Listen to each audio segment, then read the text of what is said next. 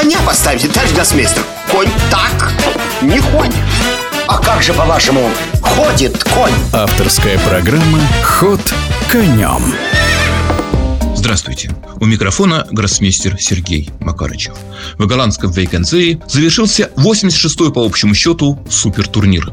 Турнир весьма любопытен тем, что в нем после долгого перерыва впервые принял участие действующий чемпион мира Дин Лежень. Ну, о том, что статус Дин Лежения формальный – это, конечно, чемпион мира, но неформально многие, ну, сомневаются, скажем так, в том, что он действительно сильнейший шахматист планеты, поскольку сильнейшим, вне всякого сомнения, остается Магнус Карсен. Магнус Карсен отказался в свое время защищать свое звание, и вот Дин Лежень, занимающий четвертую позицию по своему текущему рейтингу в списке сильнейших, вышел на старт в Вейконзее. Нельзя сказать, что от него ожидали многого, но, во всяком случае, то, что китайский гроссмейстер сможет побороться за победу в турнире с другими претендентами, с другими сильнейшими гроссмейстерами, ну, ожидать можно было вполне. Тем более, что пять из них а именно три индийских шахматиста. Это 17-летний Дамараджу Гукиш, 18-летний Рамеш Бабу Прагананха и Санта Шведит, а также Али Реза Фируджа и Ян Непомнящий, разумеется, примут участие в турнире претендентов. Он стартует в Торонто в начале апреля, 2 апреля открытие.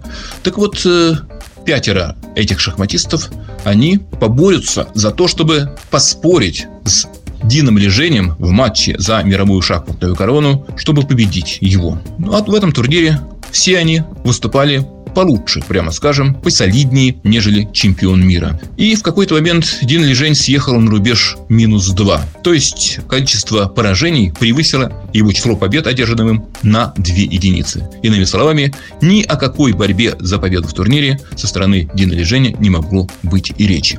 Ну а что касается главного претендента на победу, то и поначалу представлялся Аниш хозяин поля, многоопытный. Он при благоволении фортуны вырвался вперед, но в седьмом туре потерпел поражение в очень такой яркой интересной партии против Надирбека Абдусатурова.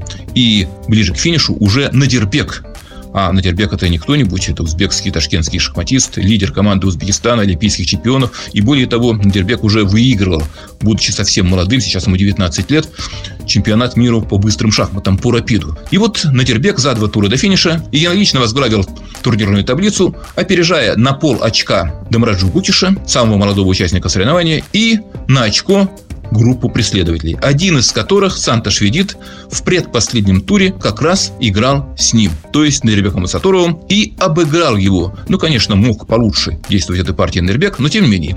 Он, Ведит, выиграл, и сразу пять шахматистов делили перед началом последнего тура первое место.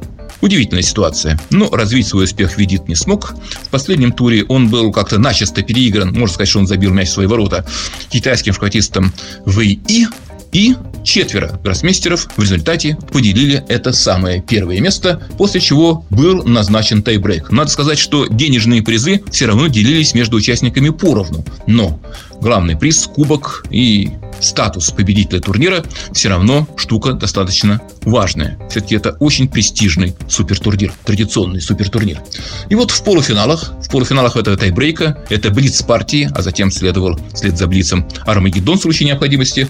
ВИ выиграл у Абдусаторова, а Дамаражу Кукиш у Ани Шигири. Причем любопытно, что Ани Гири вышел вперед, но Дамаражу Кукиш смог отыграться и победить Гири на тайбрейке. Ну а в финале, в финале успех сопутствовал китайскому гроссмейстеру Вэй И который во второй партии, имея белые фигуры, смог в конечном счете переиграть, переходить Дамраджу Гукиша и одержал победу на этом турнире. Достаточно неожиданная развязка. Но, тем не менее, можно поздравить китайского гроссмейстера с весьма успешным выступлением. Что касается Яна Непомнящего, который вначале выглядел совсем неплохо, то он не смог развить свой стартовый успех. И, хотя и опередил Дина Леженя на пол очка, но занял восьмое место, один Лежень девятое.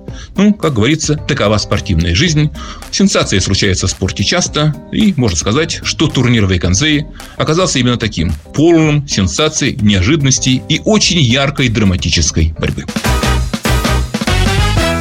Ход конем.